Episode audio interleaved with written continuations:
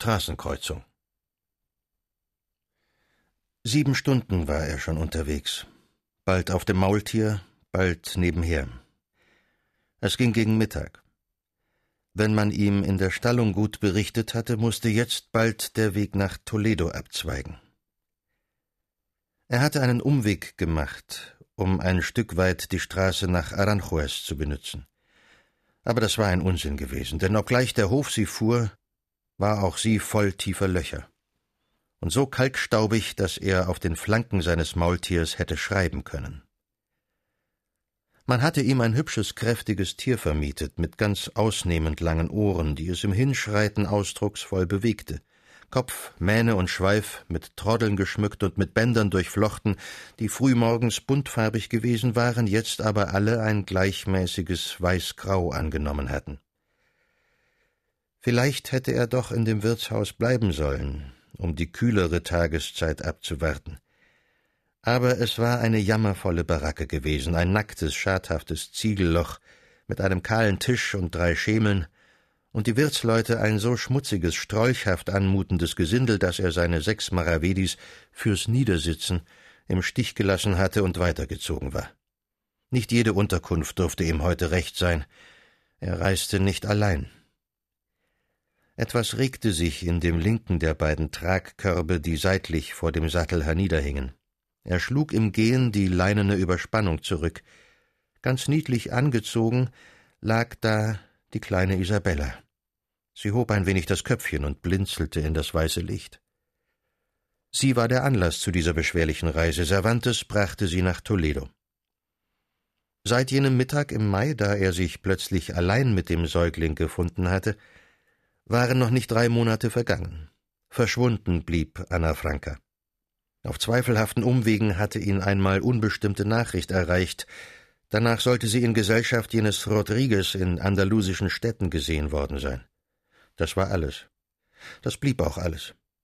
Man konnte im weiten, schlecht verwalteten Spanien vorzüglich untertauchen. Jede größere Stadt hatte ihr berüchtigtes Viertel, um das die Polizei einen Bogen machte. Wo überall hätte Cervantes sie suchen sollen? In Valencia um den Olivenmarkt, in den Percheles von Malaga, am Fohlenbrunnen von Cordova, in Granada bei der Rotunde? Das war aussichtslos. Noch aussichtsloser war sie zurückzugewinnen, wenn er sie fand. Am aussichtslosesten mit ihr zu leben. Er hatte allmählich Übung darin, die Zähne zusammenzubeißen. Es war sogar nicht ohne Humor, so allein dazustehen, mit einem Wickelkind im Arm. Er fand eine Amme, Isabella gedieh. Als aber die Bäuerin merkte, dass dieser Hidalgo an seinem Töchterchen hing, begann sie unverschämt zu fordern. Andrea bot sich an. Sie werde das Kind mit der Flasche großziehen. Es lägen von ihrer eigenen Kleinen her noch Kleidchen und Wäsche im Schrank. Aber das wollte er nicht.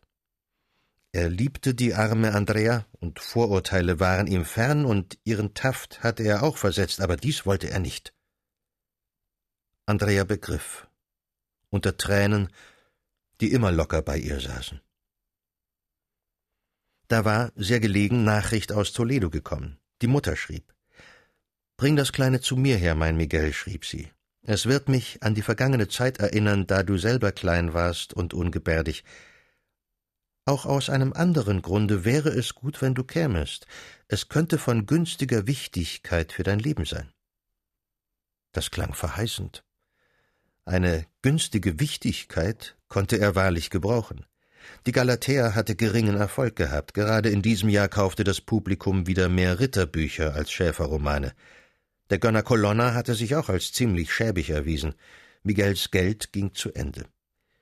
Er hatte sich mit seinem letzten ein Reittier gemietet, hatte in den linken Sattelkorb Isabella, in den rechten einen Schlauch mit Milch und einen mit Wein, dazu Brot und Käse gepackt und war um vier Uhr morgens von Madrid aufgebrochen.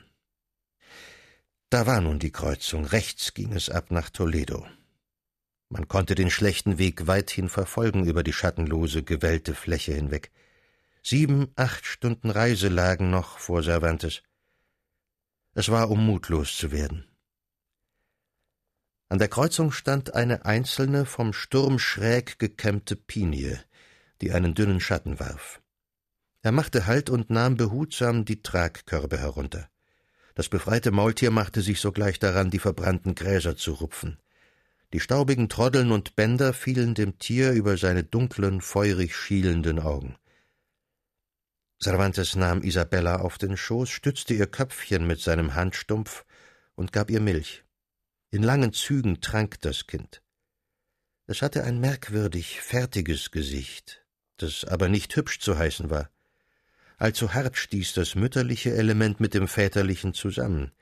Die runden grünen Augen, die sehr nahe neben dem kräftig gebogenen Näschen lagen, gaben dem kleinen Gesicht etwas Vogelhaftes, das beinahe unheimlich wirkte. Isabella schmatzte befriedigt, als sie getrunken hatte. Cervantes legte sie in ihr Kissen zurück und bettete sie an die kühlste Stelle. Dann hing er dem Maultier den Futtersack um.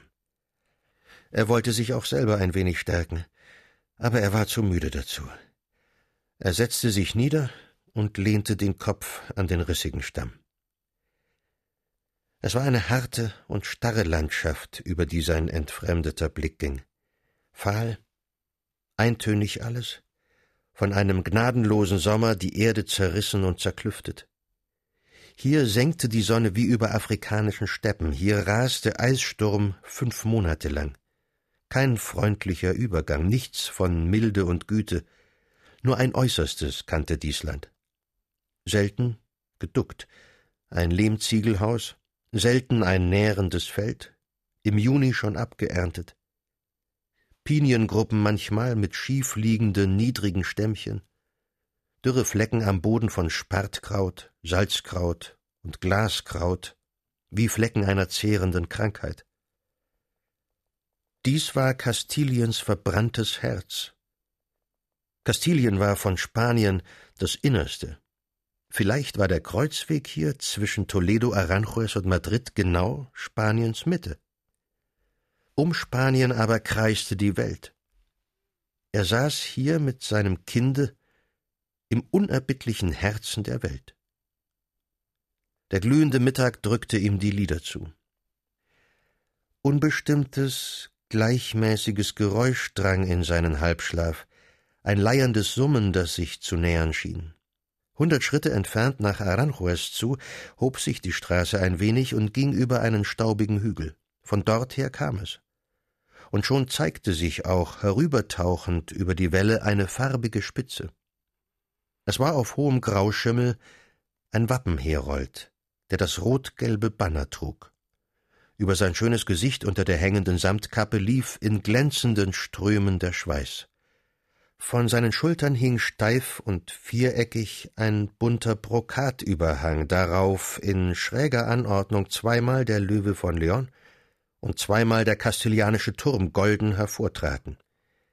Er hielt sein Pferd im langsamsten Schritt, denn hinter ihm kamen nur Fußgänger, Mönche zuerst, sechs an der Zahl, barfuß und barhaupt, jeder das Kreuz in den Händen, im Singsang ausharrend auf ihrem glühenden Wege. Und dann kam die Sänfte. Sie war einfach ein lederbezogener Tragstuhl mit einer leinenen Plane darüber als Schutz. Vier Diener trugen sie. Mönche schritten auch wieder zu ihren Seiten. Ihre betenden Gestalten hielten ein wenig den Staub von dem, der hier reiste. Ablösungsbereites Gesinde folgte. Ein Pikett von Gewaffneten machte den Schluss. Cervantes hatte sich auf ein Knie niedergelassen und erwartete so den Zug. Deutlich sah er, mit welcher Vorsicht die tragenden Diener verfuhren. Behutsam, immer den Blick auf dem löcherigen Boden setzten sie ihre Füße und pressten die Lippen zusammen vor Konzentration.